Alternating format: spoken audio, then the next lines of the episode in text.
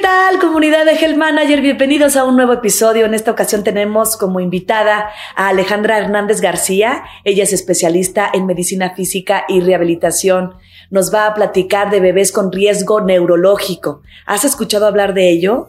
Quédate con nosotros y no olvides suscribirte a nuestro canal para resolver todas esas dudas en distintos temas de la salud. Estás con Health Manager. ¿Qué es el riesgo neurológico?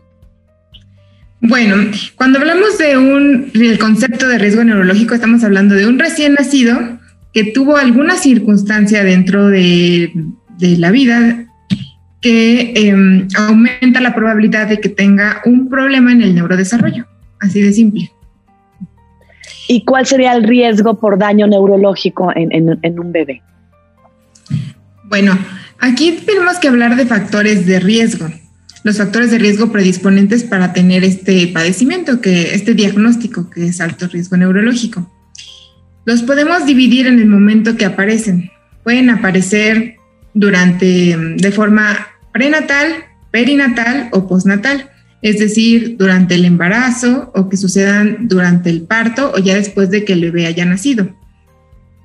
Entonces, este, tenemos que estar alertas en todos los momentos del desarrollo del bebé. También podemos clasificarlos de acuerdo, hay algunos factores de riesgo que son más fuertes, es decir, que son, si están presentes es muy probable que podamos tener alguna alteración en el neurodesarrollo.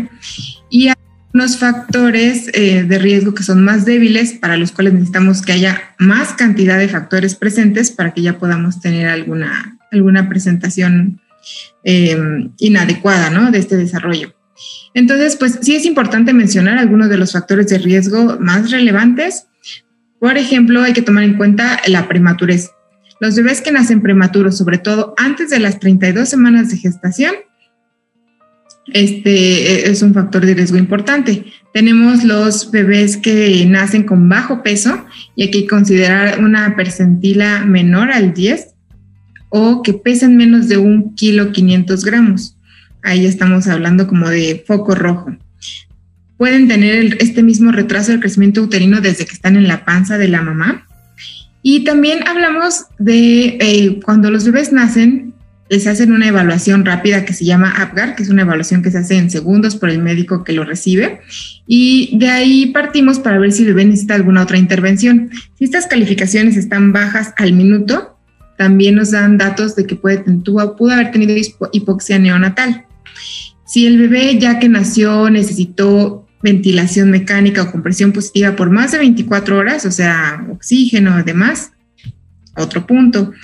Em, pueden tener hiperbilirrubinemia, es decir, que las bilirrubinas se suben y esto puede causar alteraciones eh, a nivel cerebral. Entonces, entre más alto esté el nivel de bilirrubina, es peor. También si el bebé presenta crisis convulsivas, alguna malformación evidente, hay bebés que tienen pues agenesia, es decir, que no se forma bien alguna parte del cerebro o que hay hidrocefalia, alguna neurometabolopatía o cromosopatía, o sea, ya alguna alteración congénita, ¿no? Por la que vengan. Podemos hablar, por ejemplo, de un hipotiroidismo.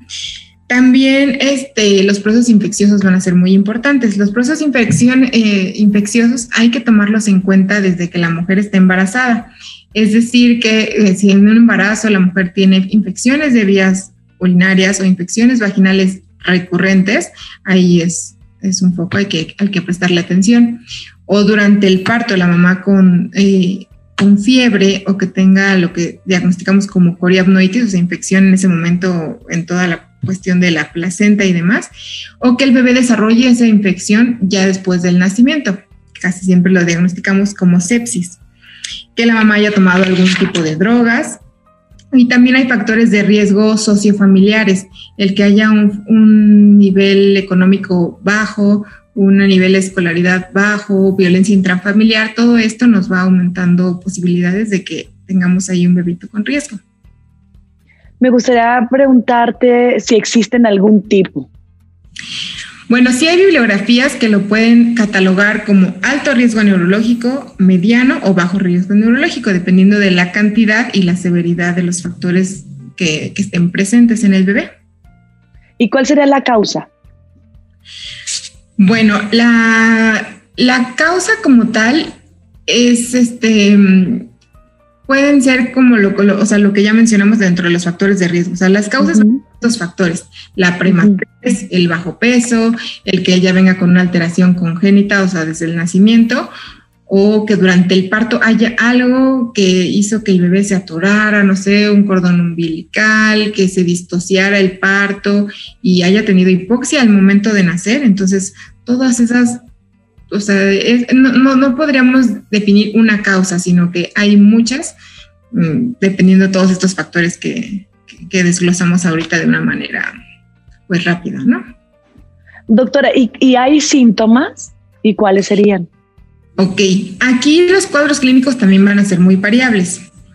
Em, hay bebés que pueden hacer y, o sea, es muy sutil los cambios que pueden tener, o sea, es decir, pasan por un bebé normal sobre todo los bebés que nacen y, por ejemplo, los dan de alta, el médico no detecta que puede haber alguna situación de riesgo, la mamá se lo lleva a casa y la mamá se da cuenta, lo lleva al médico porque a los seis meses dices que mi bebé no sostiene la cabecita o ya tiene nueve meses y mi bebé no se sienta. Entonces, ese retraso en el desarrollo psicomotor ya le llama la atención a la mamá. Y es mucho más común que le llame la atención a las mujeres que ya han tenido otros hijos, porque dicen, es que mi hijo el anterior no hacía esto. Entonces, todo eso son, eh, digamos, cuadro clínico o, signos que llaman la atención. También hay que, este, o sea, ser como observadores en el bebé.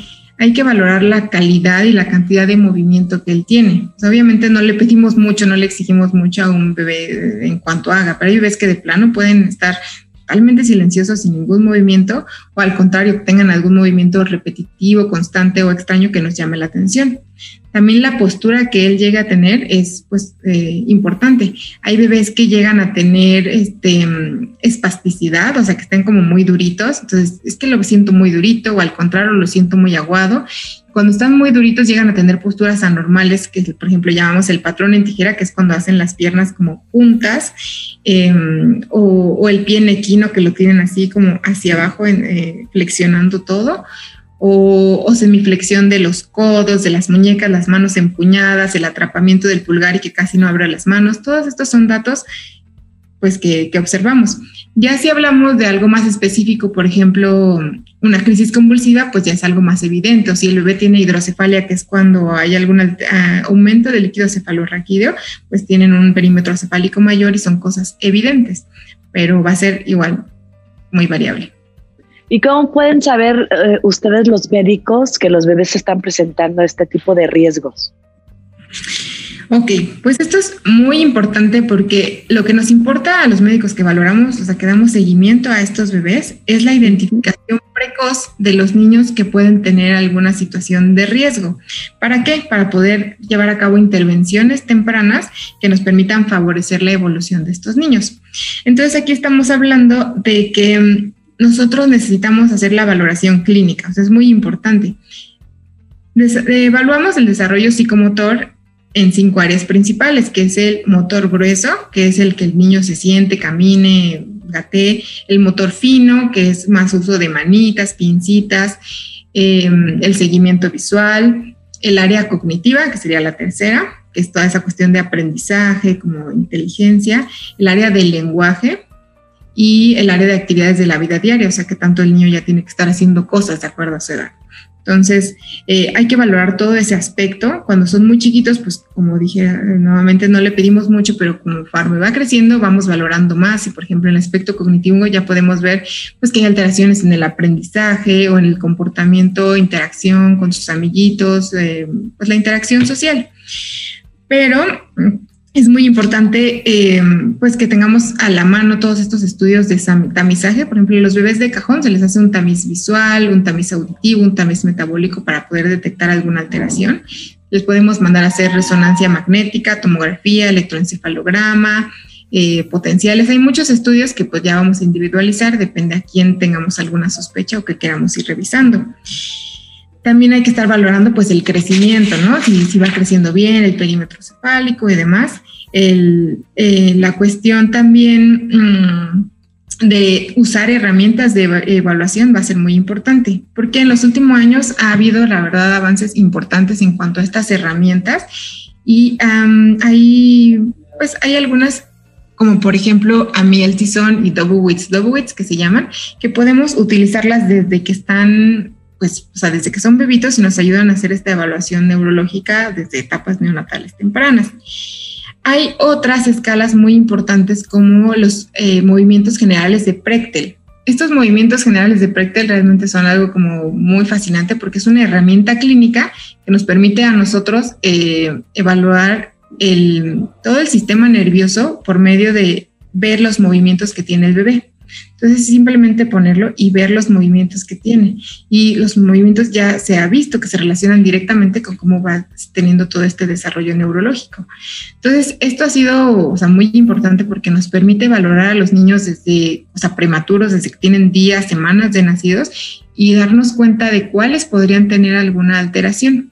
Esto es importante porque antes, te hablo de los 80s, 90s, realmente los, eh, el diagnosticar un niño con parálisis cerebral a los dos años, si bien nos iba, era, o sea, como algo ya bueno, ya de ganancia. Y ahorita ya podemos eh, diagnosticar un alto, eh, un alto mm, este, riesgo de tener parálisis cerebral desde que el niño tiene menos de seis meses. Entonces es algo pues, muy importante hoy en día. Hay otras escalas como la escala de Hammersmith, em, que también evalúa toda esta cuestión del desarrollo. Hay escalas también cognitivas y de aprendizaje, que hay algunas que las hace más este, el personal de psicología, todo el área de psicología, como las escalas de Bailey. Y, por ejemplo, este, hay escalas como más, em, o sea, que van más hacia algún tipo de patología, por ejemplo, el autismo, que está el MCHAT.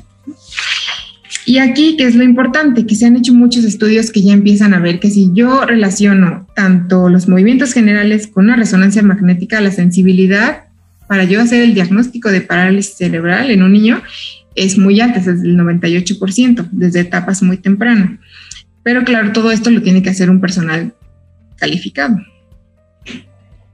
Platicabas de los diagnósticos, ¿cómo, cómo, cómo se diagnostican?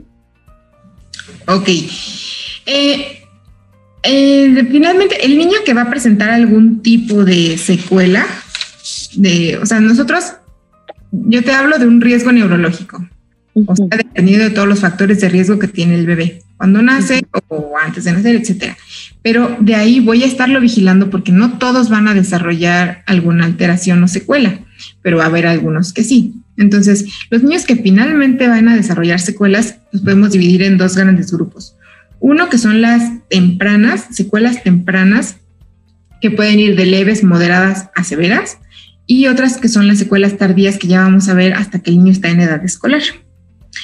Si te hablo de este, las secuelas neurológicas severas, o sea, desde, pequeños, estoy hablando de parálisis cerebral, que la he mencionado más porque es de lo más común y más estudiado, eh, discapacidad intelectual, que antes se conocía como retraso mental, pero discapacidad intelectual, eh, crisis convulsivas o algunas alteraciones somatosensoriales, como puede ser ceguera, hipoacusia, etcétera. Y cuando te hablo de, secuelas neurológicas ya más leves, estoy hablando de un niño que aparentemente creció todo bien, pero ya que está en la escuela estamos detectando que hay problemas de aprendizaje, que tiene problemas de hiperactividad, que tiene estorpe el niño, se cae mucho, no puede patear bien la pelota, no cacha o, tiene alteraciones del lenguaje. Entonces, eh, son alteraciones, secuelas neurológicas pequeñas y las si las comparamos con una parálisis cerebral, pero nos pueden dar diagnósticos como es el trastorno de desarrollo de la coordinación, eh, un, este, trastorno de déficit de atención. Eh, y pues esto, aunque suena que es más leve, realmente sí, es sí conlleva un problema importante para el niño porque va a afectar su interacción y su integración de forma social y escolar, como con sus amigos, en la escuela, en el aprendizaje, y pues entonces es algo que también hay que darle pues, su peso e importancia. ¿Y, ¿Y qué pronóstico tiene un bebé con este tipo de riesgos? Bueno, el pronóstico aquí va a ir más de la mano, este, de acuerdo a los factores de riesgo que vayamos teniendo. Y hay estudios que han evaluado, por ejemplo, que dicen, si el bebé nace pesando menos de un kilo y medio, entonces tiene un 15, de un 12 a 15% de posibilidad de tener alguna discapacidad. En cambio, un niño que pesa menos de un kilo al nacer, se ha visto que tiene una probabilidad de 50% de tener ya una discapacidad. Entonces, así se han hecho algunas relaciones en algunos estudios para poder ofrecer un diagnóstico. Perdón, pronóstico. El pronóstico sí, sí es algo que, bueno que lo mencionas porque es algo que a los papás les interesa mucho. O sea, ellos llegan en el consultorio lo primero que te van a preguntar es, oiga, doctor, ahora mi bebé va a poder hablar, mi bebé va a caminar, mi bebé va a ser un niño normal y son preguntas que obviamente los papás, pues, es lo que les angustia y quieren saber. Entonces, sí hay forma de que nosotros con todas estas escalas que te mencioné y herramientas podamos irnos ayudando a, decirles de forma fundamentada al papá si es muy probable, no es muy probable y, a darles un pronóstico un poco más, más específico. Porque este, este tema de riesgo neurológico es algo complejo porque mm, estoy englobando muchas pequeñas patologías, ¿no? Y por ejemplo, si hablamos del niño que tiene parálisis cerebral, dentro de la misma parálisis cerebral vamos a encontrar una gama amplia de cuadro clínico. Ahí tenemos la clasificación de Gross Motor, que clasifica al niño de acuerdo a la severidad. Entonces, podemos tener un Gross Motor 1, que es un niño con parálisis cerebral muy sencilla, que tal vez pase como por una persona normal y tiene una pequeña alteración, hasta el niño que de plano está en silla de ruedas y no puede mover brazos ni hablar, que se babea y, y todo esto. Y pues todo esto nos va a ofrecer un, un pronóstico diferente que mencionar a los papás. Y, y, las complicaciones, hablando de ellas, ¿cuáles serían? Bueno, pues las complicaciones aquí son las secuelas que mencioné. Las secuelas que el bebé puede, o sea, que ya que él va a presentar algunas secuelas, vamos a ver. No, pues mi bebé al final su, su, complicación fue la parálisis cerebral, su complicación fue el trastorno del desarrollo de la coordinación, eh, ya presentar como tal un cuadro clínico, ya tener un diagnóstico preciso. O sea, el hecho de que el factor de riesgo, los factores de riesgo que tuvo para riesgo neurológico, sí le hayan dado una secuela o sí estén teniendo repercusiones en su vida y neurodesarrollo. ¿Y cómo se trata el riesgo neurológico?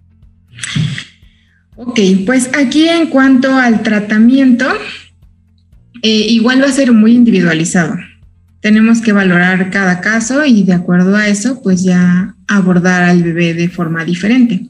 Si yo te hablo, por ejemplo, de un niño que está en terapia intensiva, de que nació y tuvo hiperbilirrubinemia, bajo peso, tuvo su asfixia, etcétera, etcétera, y está hospitalizado en terapia intensiva, desde ese momento yo puedo empezar a hacer intervenciones. Obviamente están las intervenciones que hace el neonatólogo, sus pediatras y todo eso, pero yo estoy hablando un poco más de la intervención que podemos dar nosotros como médicos rehabilitadores. Entonces aquí pues nosotros valoramos desde la succión que tiene el bebé, eh, a lo mejor hay que hacer intervenciones de terapia oromotora, o sea, de la boca. Eh, podemos hacerles masajes neonatales que la verdad les ayudan bastante. Eh, pues estimulación quinoterapéutica, este, estimulación múltiple y todo esto va ayudando. Y pues se ha visto en estudios de revisión que entre, o sea, ya que lo damos de alta del hospital, entre más temprano nosotros demos ese abordaje eh, de tratamiento, ya sea, llamémosle terapia física, terapia ocupacional, pues hay mejores probabilidades de desenlace. Y ya hablando, pues en cuanto el bebé va creciendo, pues tenemos que ir abordando los problemas que, que van saliendo en ese momento y haciendo una terapia eh, por objetivos, siempre por objetivos de acuerdo a la etapa en la que el bebé está y la evaluación que está teniendo. Entonces, si yo hablo de un niño que tiene su parálisis cerebral y tiene mucha espasticidad, es decir, que está todo durito, pues ahí ya voy a considerar específicamente pues a la mejor aplicación de toxina botulínica, o eh, medicamentos como el baclofeno o el diazepam para ayudar a disminuir esta espasticidad y, o sea, ya iremos como individualizando cada caso. ¿Y se puede prevenir cada uno de ellos? Bueno, hablando de prevención, eh, pues si ponen atención a cada uno de los factores de riesgo que mencionamos, pues hay que cuidar que no aparezcan estos factores de riesgo, ¿no? Entonces aquí entra desde la planificación familiar, el llevar un control prenatal adecuado, el seguir las indicaciones médicas, el no realizar ninguna actividad de riesgo durante o antes del embarazo, es decir, obviamente consumo de drogas o que eh, está muy de moda luego algunos eh, partos con la partera en casa y que en la alberca y así, y pues sí puede llegar a ser una experiencia padre, no lo dudo, pero conlleva su riesgo, entonces todo esto hay que tomarlo muy en cuenta. Esto forma parte del aspecto preventivo con nuestro nene. Pero hay además estudios que están valorando algunas otras terapias alternativas. Por ejemplo, se ha estudiado el sulfato de magnesio en, niños prematuros para ver la reducción de parálisis cerebral. Obviamente esto se hace en un ambiente hospitalario, pero se ha visto que el sulfato de magnesio sí ha funcionado como neuroprotector en estos niños. Es decir, que si nace prematuro y lo empiezan a tratar con este medicamento, ha disminuido la posibilidad de que el niño desarrolle una parálisis cerebral Em, de moderada a severa. O sea, sí puede tener algún problema, pero al menos moderado a severa sí han visto que hay disminución, por lo menos de este, pues notoria. Entonces sí es algo muy importante que se está estudiando. Otro, por ejemplo, cuestión importante que se ha valorado es la hipotermia en los niños que nacen prematuros tardíos, o sea, no tan prematuros, prematuros tardíos o de riesgo o, de término, pero que tienen encefalopatía hipoxicoisquémica, o sea, que tuvieron asfixia perinatal.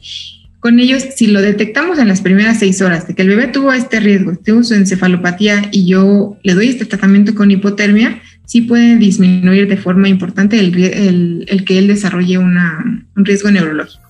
Entonces, esto, obviamente, estas dos terapéuticas que menciono ahorita en ejemplos, no son, no están en todos los hospitales, no están en todos los países, pero sí, pues sí se están eh, estudiando y van a ser, pues, algo importante próximamente para todo este aspecto preventivo. ¿Dónde se puede recibir apoyo, información, atención, todo eso? Bueno, pues depende en la etapa en la que la estemos buscando.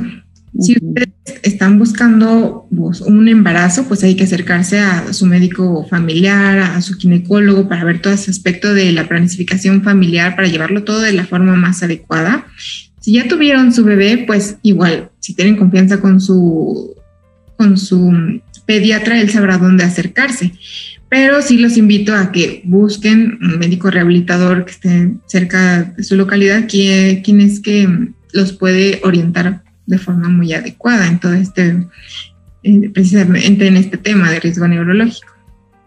Doctor, ¿algo que se me esté escapando que nos pueda compartir?